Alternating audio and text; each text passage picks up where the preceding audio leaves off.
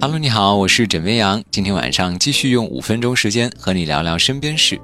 不知道各位是否还记得啊？之前出现过的数一亿粒米需要多长时间这种奇葩的数学题目。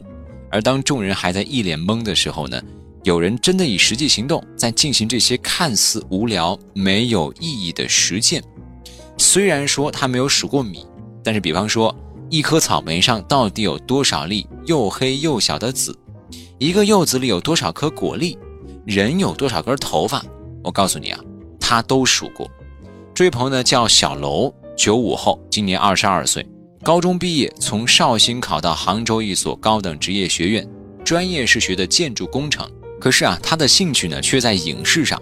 上大学，自从学了视频拍摄和剪辑，毕业之后毫不犹豫啊，放弃了本专业，投身到喜欢的影视制作。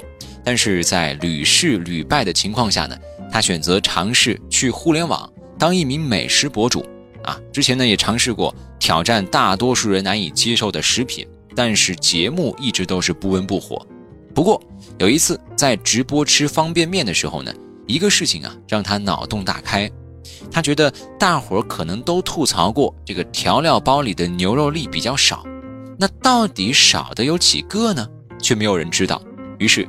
他就从一包方便面有多少粒牛肉干开始了这种无聊的统计路线，而为了让统计数据更加的科学，他一次买了一百包各种包装口味的康师傅牛肉面，拆出调料包，一粒一粒的数里面的牛肉粒，结果一百包一共有三百九十四颗，每包方便面平均有三点九四颗牛肉粒，听上去就很无聊。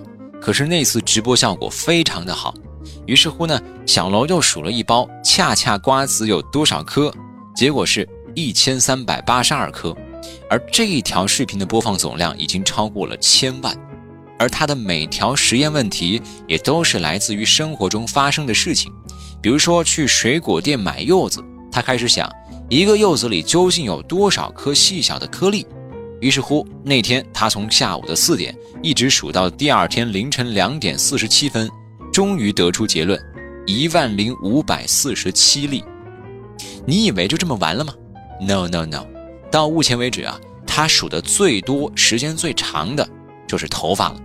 去年十一月，他呢找来自己的一位女性朋友，数他头上一共有多少根头发啊？小罗买了一包皮筋儿，数到两千根呢，就扎一个小辫子。最终结果是九万三千七百八十五根儿，这小楼前前后后啊花了三天时间出去吃饭休息，累计工作时间是三十五小时三十三分钟，啊，不仅他很累，他那个被扎辫子的那个女性朋友估计也已经累崩溃了吧。除此之外呢，他还数过很多，比方说一包板蓝根有三千一百七十八粒，这个全程他都是戴着口罩啊。特别怕呼吸把这个小颗粒都吹走了，花了六个小时。比方说，一斤重的火龙果有五千九百五十二颗籽。再比如说，他还数过一条两斤重的草鱼有一百七十四根鱼刺。还有，舔完一根棒棒糖到底要多少下？他也试出来了，不过结果是舌头都快磨出血了。他一共舔了九千二百五十下。而小楼的账号呢，现在粉丝总数已经超过了两百万。小楼呢，也被网友评为史上最闲的博主。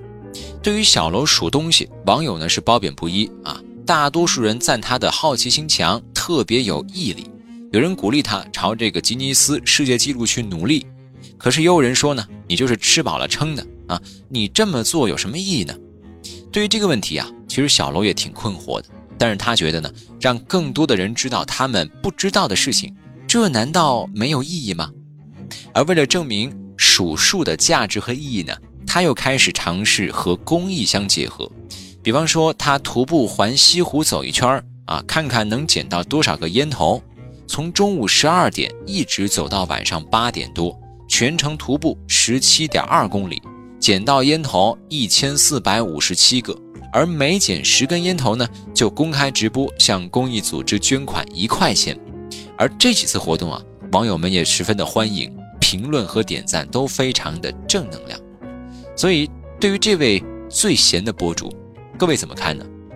或者说，你原来有没有做过类似小楼这样的事情呢？欢迎在今天的节目下方留言分享。这样吧，来说一下我做过的啊，曾经最闲的一个事情，就是呢，我数过我们家楼下的草坪到底有几根草。